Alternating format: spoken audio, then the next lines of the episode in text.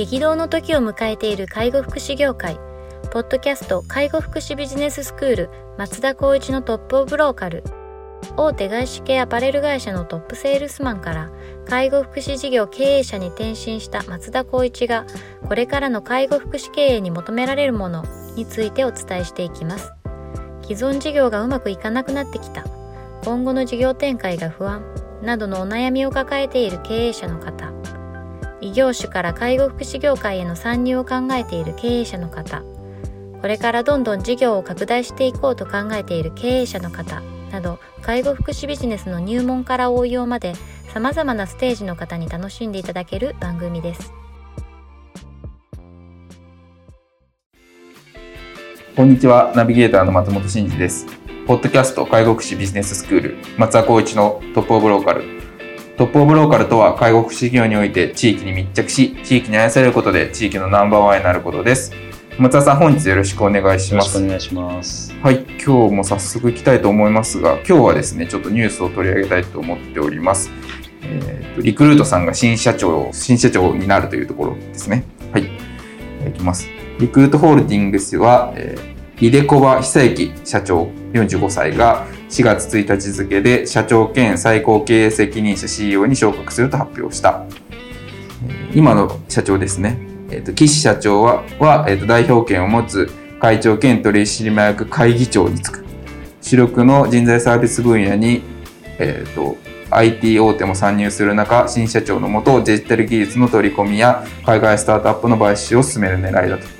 社長交代は9年ぶり。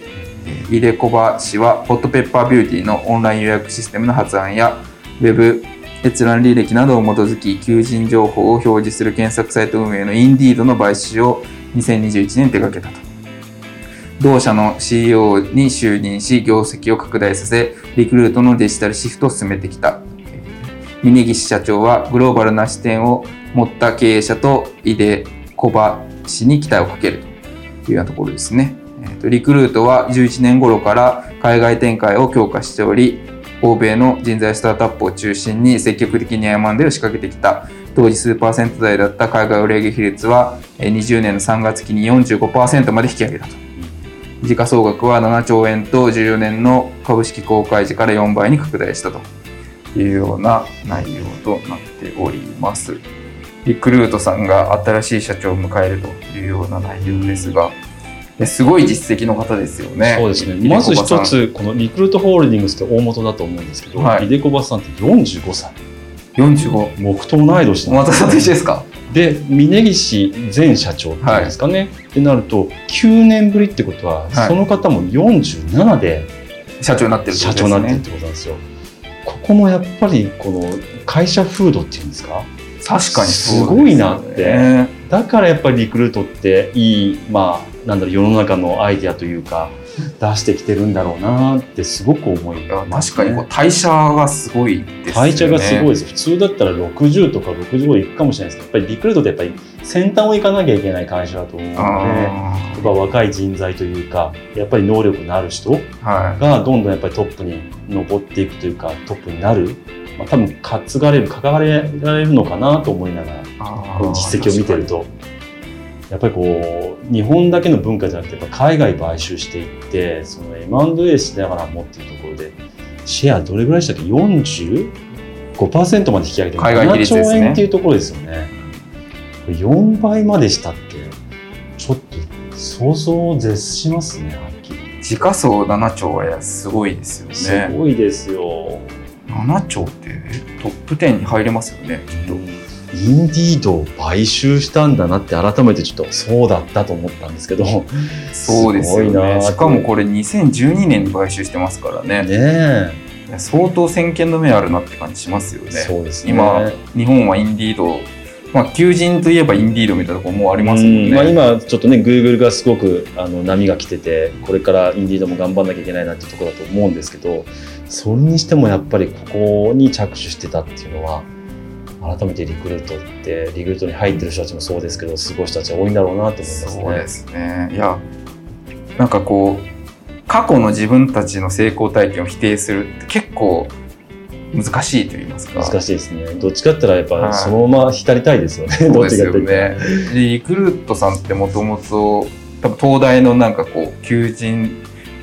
冊子みたいなところから多分スタートしてるんですけど、まあ、基本的に紙媒体で、うん、そうですねそういうイメージ、ね、ホットペッパーも昔紙でしたからね、うん、だからそういうところでどんどんどんどんこう大きくなってきて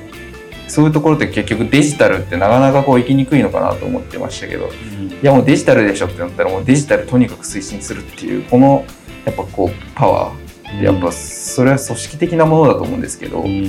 すごいなってシンプルに思いますしホットペッパービューティーのオンライン予約システムってこれかなり多分導入大変だったと思うんですよね。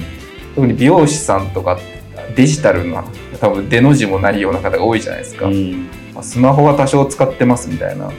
それを今もうみんなホットペッパービューでオンライン予約してますもんね。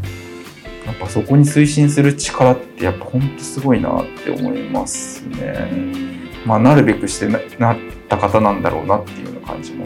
しますね、うん、まあ、記事にもこの書いてあるの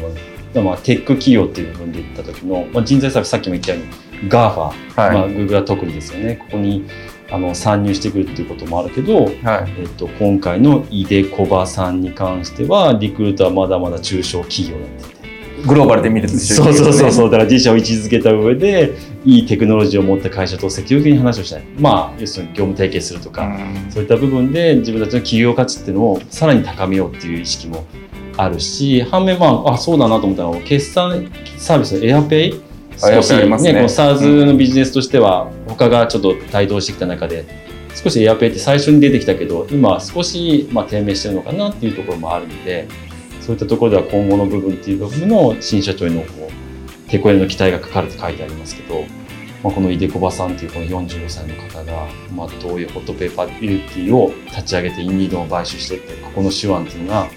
どんな形になるかっていうのはもう個人的にめちゃくちゃ興味があります、ね、そうですね。いやすごいですよね。そっかエアペイとかもリクルートさんですもんね、うん、なんかエエアエアレジとかあの辺のところとかもあったりたりとかしてなんかやっぱ非常にこう多面的な事業やってますもんね。なんかそこはやっぱ経営者としての視点がよりこう試されるんだろうなっていう、単一の事業だけじゃなくて、いろんな事業をクラスさせながらしかも国内はあるわ海外はあるわっていうこの全体を舵取りするって、やっぱ相当ですしあとコロナそうですね、影響もきっと今非常に足元あるんでしょうから、うん、こう求人とか、うん、あとそれこそ飲食店ホットペッパーの出向だったりとかっていうここがどう乗り越えていくかみたいなのも含めてに期待がかかってるんだろうなっていう感じしますよね。そうですねこの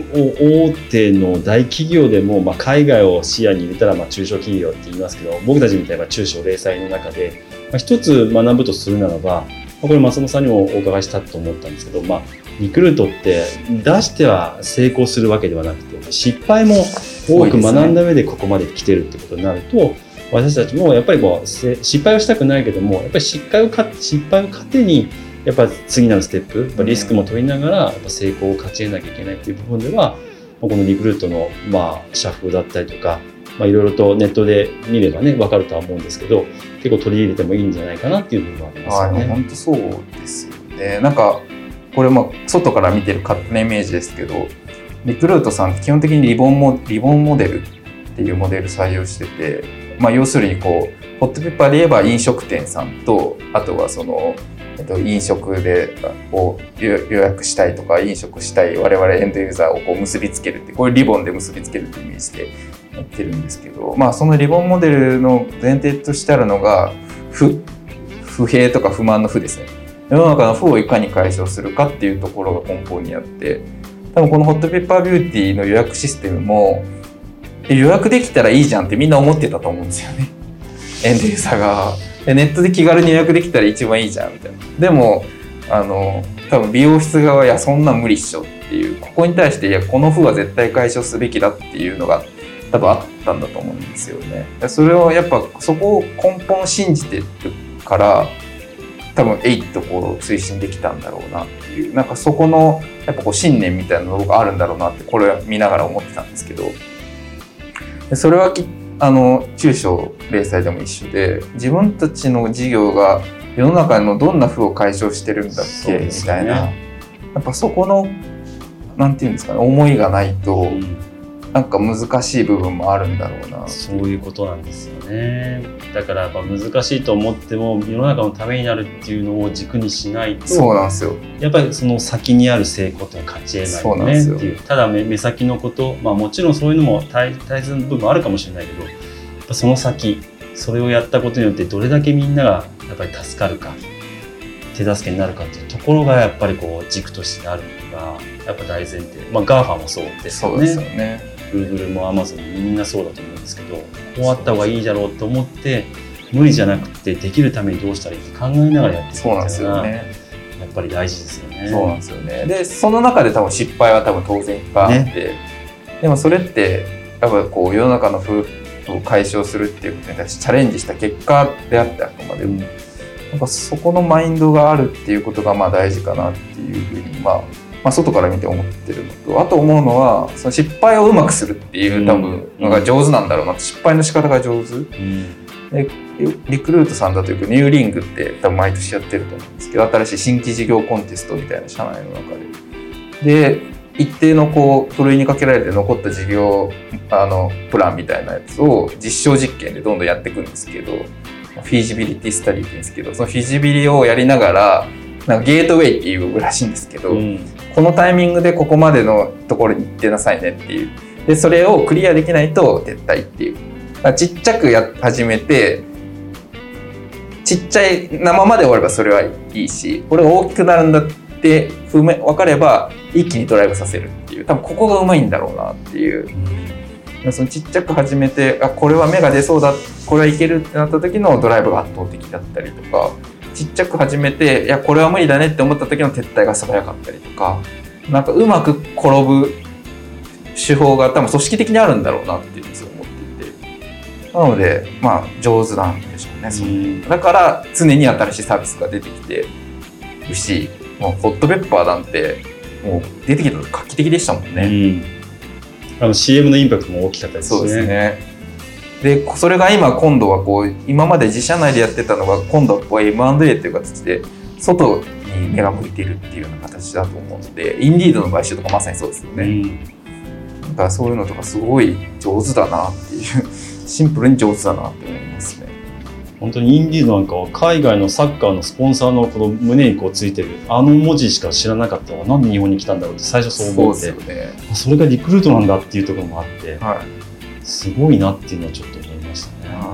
かなりの立ち上がり期だったら多分1200億くらいで買ってるんですかね。今それどれだけ貢献してるんだろうっていう感じで、インディードの買収額っていくかな確か1200億だった気がする。いやもうインディードなんか本当にもう自社でもすごくやっぱりお世話になって活用しているので、うんわあその部分はすごいなっていうかありがたいなっていうところありますよね。そうですね1100億ですね。まあそんなもんで買ってていや今どれだけの価値生んでんだっていう話ですからね、本当そうですよね。すごいわうん。まあ、さっきの話じゃないですけど、まあ、失敗をどれだけ小さくするかっていう部分っていうなるとここはまあ大手のそのノウハウと、まあ、中小レスでなかなかマンパワーで足りないところもあったりするんですけどただそういった部分ではとても参考になる、まあ、社風考え方取り組み方っていうのはもうそれこそ本当ネットで情報がいっぱい出てるので皆さん見てもらってねそうですね。それをこう自社に何か取り入れないかなっていうのは思っていただければいいかなと思います、そうですね、まあ、今回の回はとてもなんか有意義な感じ。がしますね。リクルートさんサイト見るだけでも結構やっぱり得るものありますハッとすることいっぱいあると思いますね、はい、僕好きな本がリクルートの人が書いてるわけじゃないんですけど、うん、リクルートの想像力だったかなそういう本があるんですよ。なんかボボストンコンサルティングの人が、多分リクルートのコンサルやる中であリクルートのすごい構想力っていう本があってこれ、うん、ぜひ読んでもらいたいんですけど、うん、あの構想の構想っていうのは作るっていう、うん、想像のそうですね。なんかこれどうやってリクルートがこうサービスをこう作ってきたか事業を作ってきたかみたいなところをこう解説してる本であこれ読むとあリクルート強いよねっていうのがよくわかるうん、さっきのリボンモデルとかゲートウェイ方式とか、うんうんうん、ああいうのの解説が載ってるので、もし興味ある方がいれば、うん、ぜひ。でも何よりもすごいのはやっぱその社員一人一人がねそのやっぱこうマインドっていうんですかね。カルチャーですよね。カルチャーがまあすごいですよね、うん。あれは本当に僕はね尊敬します、本当ですよね、うん。なんかもうカルチャーを表した言葉でどうしたいみたいなとか。そんなみんなで考え合うんだってまあ当たり前なんでしょうけど、なんか。だからそこにやっぱりこう近づきたいとか一緒に感覚は持ちたいなっていうのは本当思いますねで。すね。本本気でえなんでなんでなんでみたいなのをこう聞かれるカルチャーだって言いますもんね。それはすごい大事だなと思いますね。普通でそんな一般企業っていうか中小でさいたらもうそんないいよとかって言う人って多いですよね。もう社長が言ってるからもうそれでいいみたいな、まあまあまあいいやいいやって言うけどみんなそれがただの普通の一般の社員の方々はみんなそれをやっぱりねやってるっていうのはすごいなと思って、えまあそもそもそれってみたいな。そうそうそうそうそう。そうすごいなと思って感心します。じゃあこの新社長のえ井出木場さん？見てに小葉さん？井出小場さんですね、うん。すいません。井出小場さんちょっと要チェックですね。はい。はい。ありがとうございます。では本日は以上とさせていただきます。ありがとうございました。ありがとうございました。ポッドキャスト介護福祉ビジネススクール松田光一のトップオブローカル。番組では介護福祉サービスに関するご質問を当番組の専用ウェブサイトより募集しております。番組 URL よりサイトへアクセスし質問のバナーから所定のフォームへ入力の上送信をお願いします URL は http コロンスラッシュスラッシュ tol.sense かっこセンスハイフン world かっこワールド .com かっこコムになります。皆様のご質問をお待ちしております。